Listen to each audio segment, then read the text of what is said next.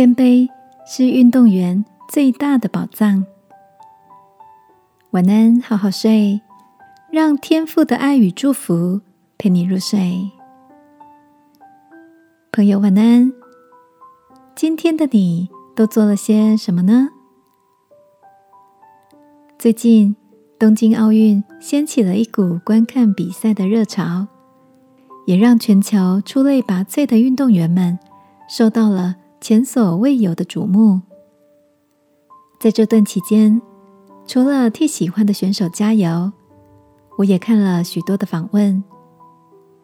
印象最深刻的一段是记者问到一位世界排名顶尖的选手，成为优秀的明星运动员之后。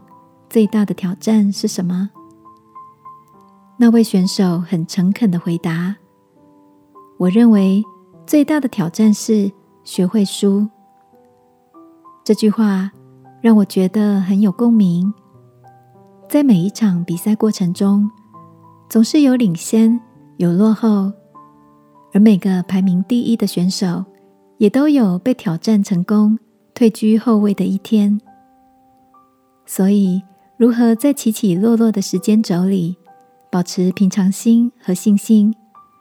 在输了比赛之后，懂得从落后的位置收获宝贵的经验，就是让自己能再度前进的最大关键。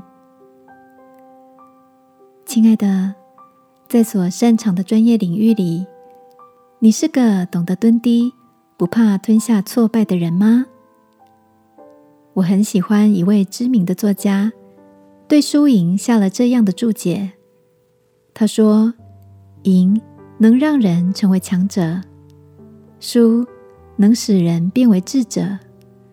有赢有输才是最棒的人生。”箴言里也告诉我们：“尊荣以前必有谦卑。”跑在人生这个耐力竞赛场，让我们提醒自己。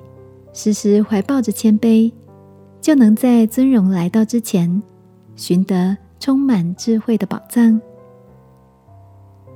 一起来祷告，亲爱的天父，求你教导我学会真实的谦卑，使我与高山或低谷都有相处的智慧。祷告，奉耶稣基督的名，阿门。晚安，好好睡。祝福你，输了、赢了，都可以笑了。耶稣爱你，我也爱你。